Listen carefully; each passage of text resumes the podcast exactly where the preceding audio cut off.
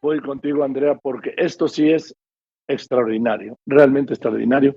Un grupo de especialistas mexicanos, solos, con sus recursos, con su talento, con su entrega, con su vocación, ¿sí? Con su decisión, con sus habilidades, con su inteligencia, con todo, con su vocación, ¿sí? Han logrado en México encontrar la manera de operar la epilepsia. Y estamos hablando que hay por lo menos dos millones de mexicanos afectados de epilepsia que están, pues, o medicados o abandonados. Dos millones.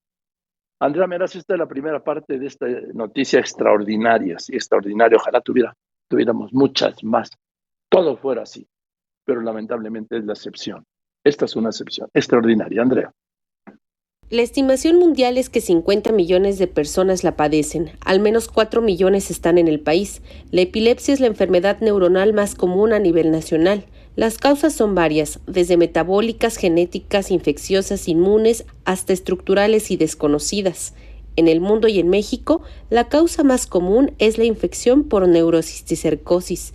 Los casos nuevos registrados por año son 180 mil, la mayor prevalencia en niños menores de 10 años y personas mayores de 65.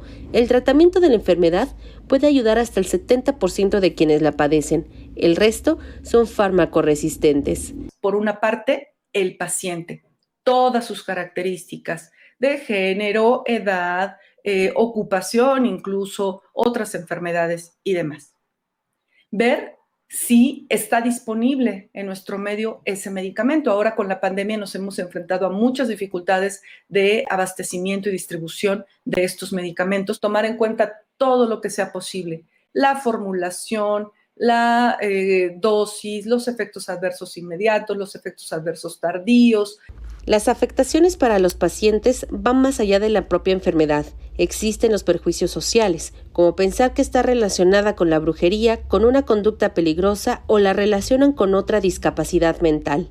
Y para ese 30% de personas que no pueden mejorar su calidad de vida a través de medicamentos, sí existe otra alternativa que ya llegó al país la estereoelectroencefalografía aplicada por los neurocirujanos Enrique de Font y Javier Terrazo es una realidad de la que hablaremos este miércoles.